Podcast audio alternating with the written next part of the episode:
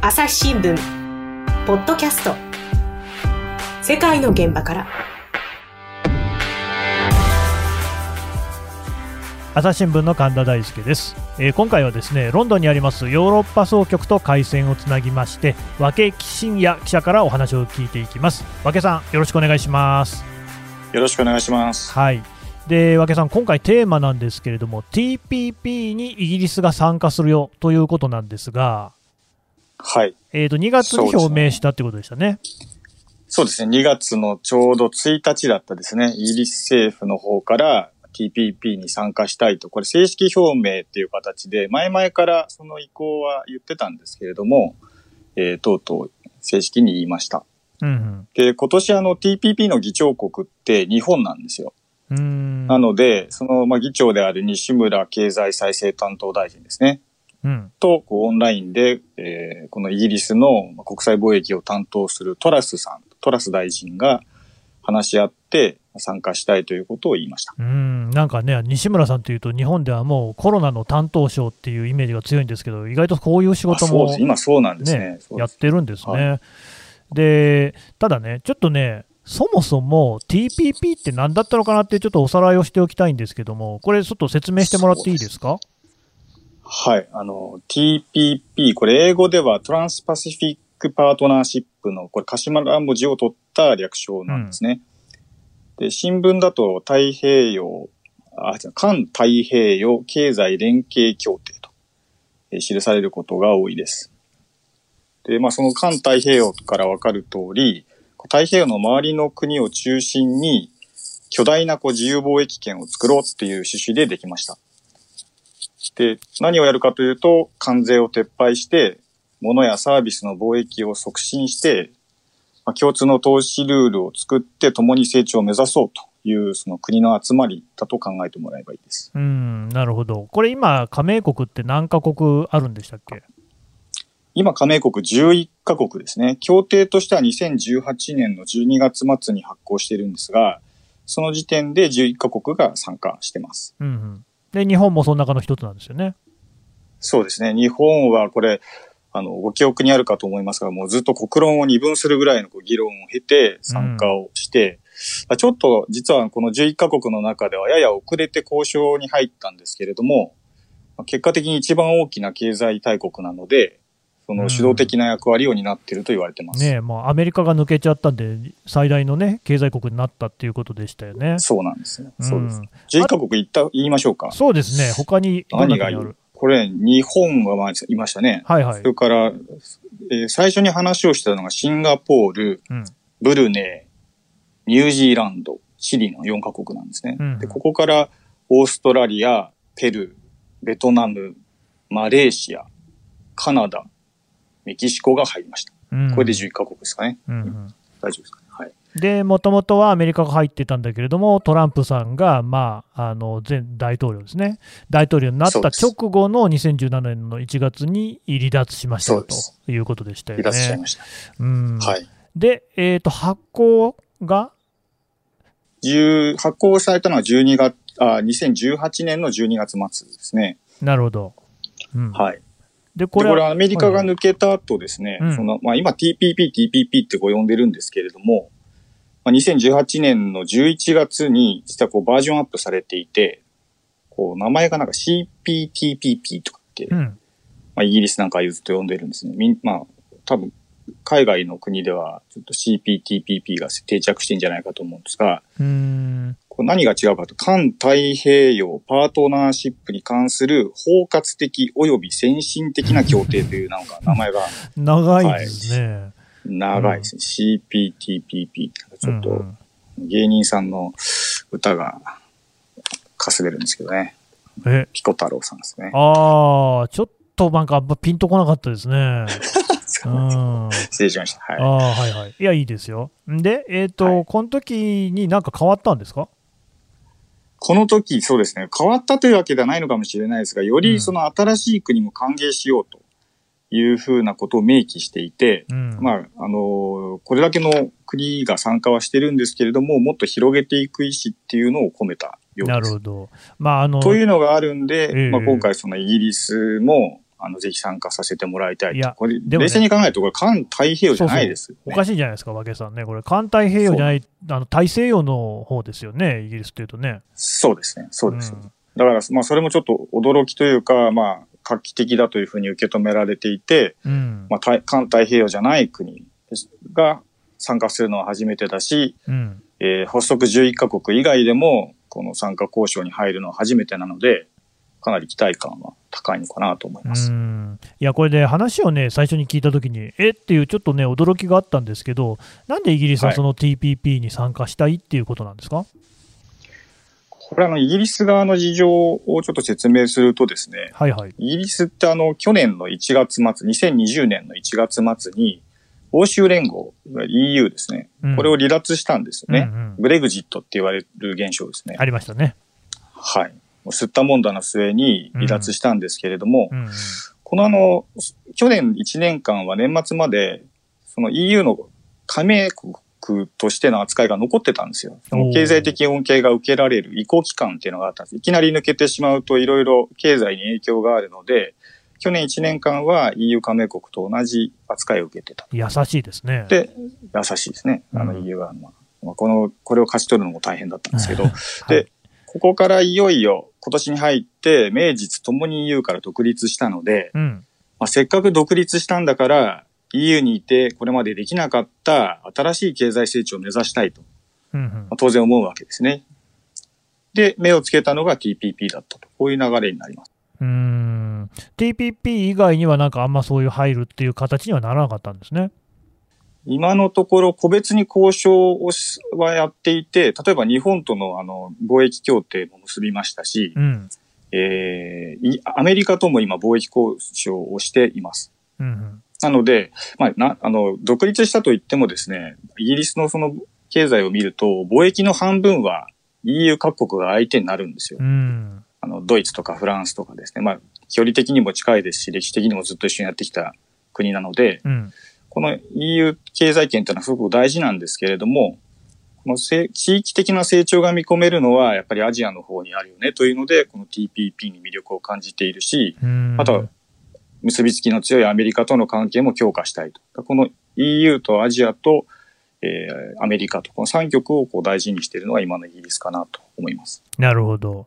で、まあ、そうやってはいそのイギリス側の事情は、まあ、なんとなく分かりましたけれども、逆にその迎える側のね、日本を含めるその11カ国、TPP の今のメンバーとしては、このイギリスの意向に対してどういう反応をしてるんですか？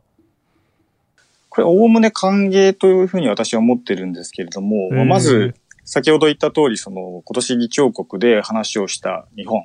うん。これはあの、西村大臣の方から、えー当時、あの、会議の後ですね、TPP のこのハイスタンダードでバランスの取れた21世紀型の共通ルールを世界に広めていくことが参加国共通の思いだというので、まあ、歓迎の意思を示しています。へえ。うんうん。それはもう一つあの、面白いのはこれあの、イギリス連邦ってあり、あるんですよね。イギリス連邦コモンウェルスとかって。はい。あ何でしたっけ？いわいわゆるあの、イギリスと、こう、昔の旧植民地だった国で構成する、緩やかな連合なんですけども、えええはい。もう大英帝国時代のこのえ。うん。ですね。で、その、そのイギリス連邦の構成国が、実はこの TPP11 カ国のうちの半分以上占めるんですよ。あ、そうですか。え、例えばどこですか？これね、オーストラリアがそうですね、まず。うんあとニュージーランド。はい。まあ、この辺はなんかイメージつきますね。うんなんかカナダ。うん。で意外な、意外って言ったらいけないかもしれないけど、ブルネイとかマレーシ。ア、シンガポールもそうなんですね。あ東南アジアの国々ですね。そうですね。うーん。まあ、かつての植植民地ということだではあるんですけれども、うん未だにそのイギリスとのこの結びつきを大切にしていて、うん。このイギリス連邦っていうのは、あの、リーダーはエリザベス女王ですから。はい。これ同じ女王をいただいた、この連合体なわけですね。じゃあ、そのね、はい。11カ国中の6カ国がそのコモンウェルスですか、イギリス連邦の国だっていう、まあ、いわば過半数ですからね、それはイギリスにとってはちょっとこう親和性の高い人たち、あ国々ってことですね。うん、はい。まあ、居心地がいいのかもしれないですね。なるほど。はい。はい。で、まあ、あの、もう一つ大きいのは、そのイギリスはやっぱり世界の中で今、現在6位の経済大国なので、えー、まあ、こういう有力国が参加してくれることで、うんこの経済圏としてもさらに大きくなるっていう単純なこの喜びもあありますし、TPP 側としてはね。はい。そうですね、メリットがありますね。うんそれからあと、もう一つ大事なのが、これ、先ほどあのトランプ大統領時代にアメリカは抜けてしまったんですけれども、うん。常にこの11カ国っていうのはアメリカの復帰を望んでるんですよね。なるほど。はい、でそこで、そのアメリカと関係が深いイギリスが参加してくれることで、まあ、非常に心強いとういう、ん。はい、こともあるようです。なるほどね。まあだって、そのはいアメリカにしたって、もともとはね、イギリスの植民地だったわけですからね、関係は強いし、ですね。でもね、ちょっと今ね、聞いててね、おーっとこう、まあ本当、イギリスの人にとっては失礼なのかもしれませんけれども、意外だったのが、イギリスってはい世界で6番目の経済大国なんですか、6番目になりましたね。そうですーね。んインドが今5位に上がったのあで、そうなんだ。へえ。そうですね。うんはいえそれから1いくと位がアメリカアメリで、カですね。中国、2位が中国、そうです。うん3位が日本。はい。で4位でドイツが。あなるほどね、じゃあヨーロッパ、あまあ、今、EU じゃないですけれども、の中でも、イギリスって、例えばはいフランスとかよりも経済、経済力上なんですね。そうですね。ドイツに次ぐ国で、うんまあこれまで5位だったんですけど、まあインドに、えー抜かされたというこれあれですか？GDP ですか？5位になったんで。GDP ベースですね。そうです。なるほどね。じゃあやっぱり確かに TPP としては加わってくれれば心強いですね。そうですね。ちなみにイギリスってはい。なん、どういう産業が強いんですか？イギリスはやっぱ金融がすごく強いというふうには言われるんですけれども、ええはい、ただまあ、言ってもやっぱ取材していると、ものづくり、まあ、産業革命が起きた国なので、うん。もう残っててですね、まあ、あの、自動車の、まあ、ロールスロイスとか、高級車ね。やっぱり、はい。はい、高級車が強いんですよね。あの付加価値をつけるのが非常にうまい国なので、うんうん。まあ、量産というよりは、やはり、こう、付加価値をつけた高いもの、あの、あのファッションなんかもそうですよね。イメージとしてバーバリーとかあ、るかと。思いますけども、はい。そういうあれ、あの、ダイソンってイギリスでしたっけ？あ、ダイソンもイギリスですね。イねえギリス発祥。はい。今やもうね、掃除機では日本を席巻してますよ、ダイソンがね。らしいですね。うんらしいですね。はい。私も持ってましたけど。持ってましたってことは、イギリスでは使ってないんですか？そうですね。イギリスでは、あの、コードが差し口が違うんで使ってないんです、ね。ああ、そうかそうか。そうですね。なんかすごいね、生活に密着した話題も聞けましたけど。朝日新聞ポッドキャスト世界の現場から。我が家の朝は質問から始まる。古代メキシコでのカカオ豆の使い道は？なんだろう。身の回りのことや広い世界のことまでいろんな質問が毎朝君のもとへ。お金だって。毎朝のワクワクが未来を開く。朝日新聞あので今のこの TPP、イギリス参加の話なんですけど、まだ参加の表明っていう段階じゃないですか。そうです。でだからこれからその、まあ、あ実際に参加できるのかどうかっていうのは、もう今、TPP に加わっている国々との交渉っていうことになるわけですよね。そういうことになりますね。貿易交渉ですね、まさに。はいどうですか、うまくいきそうですか？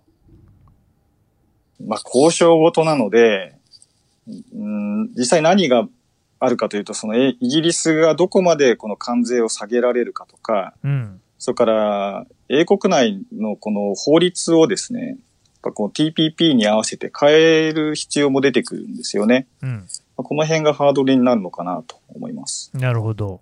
うんまあ、これね、僕の、ね、印象だと、イギリスってその、それこそブレグジットの交渉なんかだと、なんか長いこと、年月をかけて、ああだこうだ、はい。ああだこうだとですね、まあ、揉めてたじゃないですか、だから、で、あの時も、まあ、これも勝手なね、僕の印象ですけれども、まあ、イギリス側が結構、その、まあ、揉め事の原因になるようなことを言ったり、あるいはその審議が進まなかったりっていうような印象なんですよ。この辺その TPP の交渉に関して影響はなさそうですか？いや、あると思いますね。あの、私もやっぱ、ここに2019年にここに就任してから、うん。その交渉の取材携わりましたけれども、まあ、神田さんおっしゃった通り、やっぱり、あ、強気だなっていうことをやっぱ言うこともありますし、うん。なんかやっぱりその、イギリスってその世界の標準を作ってきた国なんですよね。まあ、まさに英語がまさにそのものですけれども、うんやっぱその自分たちが標準を作ってきたって自負が非常に強い国で、うん、主張はすごくしっかりするんですよ。なるほど。だから、まあ EU の場合は、こう出ていく国として、うん、出ていくんだけれども、まあ今までと同じお付き合いをしてほしいというスタンスだから、なんとなくこう日本の感覚だと遠慮するところもあるかと思うんですけども、うんうまんあ、そういうこと一切なく、うん、自分たちとこれからも付き合いたいならこうしてほしいという、この極めて強気な主張を繰り返したんで、まあなかなかこう交渉として行き詰まったところもあるんですけど、うん今回これ同じようにですね、この TPP11 カ国に後から来るから、こう先にいる皆さんに簡単に合わせるかというと、これ一筋縄ではいかないんじゃないかなというふうに思います。はいなるほどね。でそうなってくるとこう、懸念されるのが、その TPP 側なんですよね。つまり、まあはい。あのブレグジットではこう交渉相手である EU っていうのも、やっぱりね、そりゃあのドイツ、フランス、まあ、それぞれの加盟の国々が、まあ、やっぱりヨーロッパって歴史の古いところもあるし、交渉でね、あのイギリスに負けないっていう面もあったとは思うんですよ。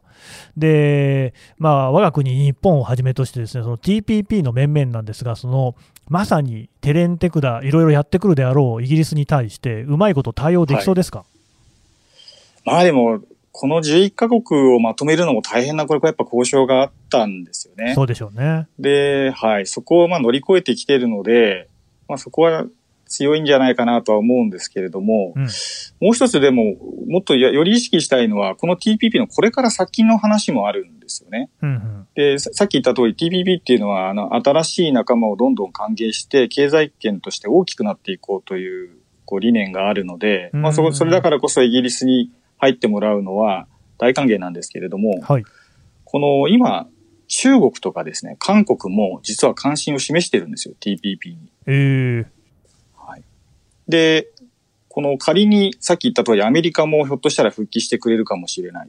うん、で、世界2位の中国も加わると、これ本当に巨大な経済圏になるんですね。そうですね。でだからこそ、このイギリスとの交渉で、まあ、イギリスがいろいろこう主張してきて、自分たちが入るにあたってはこうしてほしい、ああしてほしいとか、ここは例外をしてほしいっていうことを言うと思うんですけれども、うんうんこれを認めてしまうとですね、その後に控えている中国とか、そういった国々も、じゃあ、うちにもこういう例外を作ってくれないかとかって話になりやすくなっちゃいますようね。んイギリスに認めたんだからうちだっていいですよね、と。うんうんだからこそやっぱりイギリスに入ってきてほしいんだけれども、簡単に妥協できないっていう、この事情を抱えながらになると思います。なるほど。なんか韓国はともかく、中国は一帯一路っていう政策ありましたよね。はい。なんかあの辺と TPP っていうのは、なんかどの辺、なんか整合性取れるんですかね？そこはちょっとよく私の方もまだまあ勉強しなきゃいけないところです中が、そうですね、取材しなきゃいけないですけど、うん。ただ関心をね、やっぱ示しささざるを得ないぐらいに、やっぱこう存在感を持ってきたのかなっていうのはあるので、うんまあここはあの、その、これを主導している日本として頑張りどころなのかなというふうには思います。まあ、ヨーロッパでもその中国の攻勢っていうのは強まっていて、それこそそのギリシャとかね、イタリアとか、その一帯一路側に加わるような動きっていうのもありましたよね。そうですね。あの、まあ、いった完全に加わるとだけじゃなくて、やはりこう、つながりはものすごく強いんですよね。うんドイツなんかも、中国に対しての輸出でもって今回コロナにおいて経済をしっかり立て直すことができているので、うん。このやっぱ中国の存在っていうのはヨーロッパ全般において非常に重くなってはきていますね。ただ一方で、その TPP に対しても中国が関心を持っている、まあ、これで仮に加盟するっていうことになれば、その経済圏としてのこう影響、メリットっていうのは、当然、日本としても大きいっていうことにはなってくるんでしょうね。だからものすごく大きいですし、うんもうもともとこれはあの最初からそこを狙ってたっていうのはあるんですよね。なるほど。で、この TPP のこうなぜこういうことを今やってるかというと、これあのメガ FTA とかって呼ばれるんですよ。この TPP みたいな複数の国でもって自由貿易協定を結ぼうとおいう動きっていうのが最近のトレンドですけれども、うんうん。これ、あの、メガ FTA って呼ばれる姿なんですが、本来は実は一度にもっと多くの国が、まあ、もっと理想を言ってしまえば、世界全体で自由貿易を進められるといいよねという大きな理念があったんです。うんうん。これが WTO というまあ世界貿易機関を中心にやってたんですけれどもそうじゃ、ないですか。これが行き詰まっちゃったんですね。行き詰まってる。そうです。事前の策として、今、こういうメガ FTA というのをやっていると。なるほど、ね、こういう、はい。だからまあ FTA っていうのは何でしたっけ？え、まあだから自由貿易協定が FTA でしたっけ？そうです。フリートレードアグリーメントの略なので、そうですね、自由貿易協定になります。うんうんうんだからまあそのやっぱり今はその昔はねそのいろいろ関税をかけたりであるとか各国がそれぞれにその自国の産業を守るっていうことを名目にまあ輸入輸出いろんな制限をかけてたけれどもそうじゃなくてみんなでこう自由にね貿易をしようじゃないかっていう風な流れではあるんですよね。そうです。それそれをしていかないとやっぱあの経済成長っていうのがなかなかできなくなってきますし、うん、あと新しい国ですよね。その新興国も豊かになるためにはやっぱり貿易を推進していかなければいけないと。いう思いはあるので、その時に不利益にならないようにみんなで同じルールの上でやりましょうというのが共通理念ではあるんですけれども、うん、ただまあ実際こうやってみるとですね、まあ、農業なんかが端的な例になるんですけれども、自国の産業への影響って非常に大きいので、安い製品が海外から入ってくるとかいうことにもなるので、えー、やっぱりそこは貿易交渉のリアルな段階になってくると、いや、ちょ、ここは勘弁してくれとかいう話になるんですよね。うんだって日本でもその TPP に対してすごく反対論っていうのがあったけれども、その中心の一つがやっぱり農家の方々でしたよね。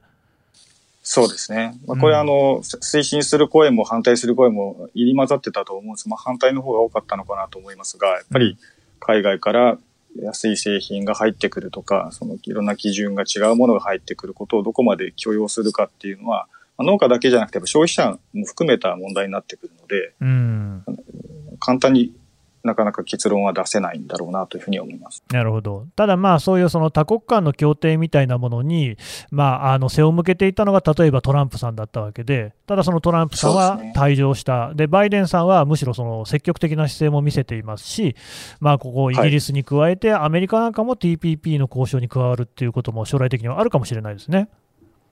あると思いながらみんな続けているんだと思います。まあ今、はい、まあ我慢しながら続けてるって感じなんですか？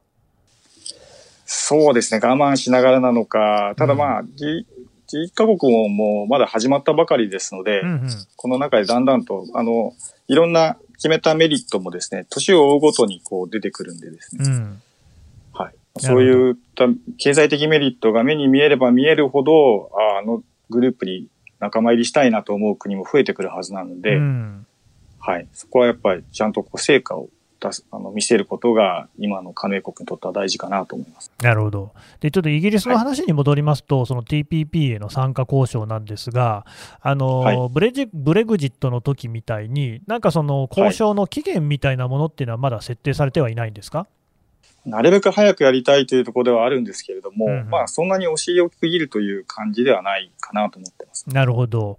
じゃあ実現するとしてもまだ先になりそう、はいまた先になるんじゃないですかね。早ければ今年中にみたいなことを言う話もあるんですけれども、まあ、それこそブレグジットを見ててもわかる通り、そんなにやっぱり大簡単ではないですし、うん、はい。なるほどね。はい。貿易交渉って大変なものと思いますね。そうですね、えー、国際交渉なんでも大変ですけど、貿易はさらに大変というところはあるでしょうね。そうです。わかりました。わけさん、どうもありがとうございました。ありがとうございました。朝日新聞ポッドキャスト世界の現場からはい。というわけでヨーロッパ総局分け深夜記者のお話を聞いてきました。ねまあ、なんかイギリスが突然 TPP に加わる意向だよっていうのを聞いたときには、それこそ、いや、太平洋と全然関係ないじゃんっていうところで不思議だったんですけど、なるほどねと、まあ、ブレグジット後でいろいろ EU との関係もありながら、やっぱりそっちも見ていこうということと、まあ、やっぱりこう全世界的な流れとして自由貿易をたくさんの国々でつなげていこうっていう、まあ、そういう動きがあるんだなっていうことでしたが、うん、まあ、やっぱり気になるのがね、中国の動きですよね。経済大国、もう日本よりも上、世界第2位ですよね。でアメリカと中国が貿易でこう対立をしているっていうのはバイデンさんに政権が変わってもどうやら構図としては変わらなさそうですよね。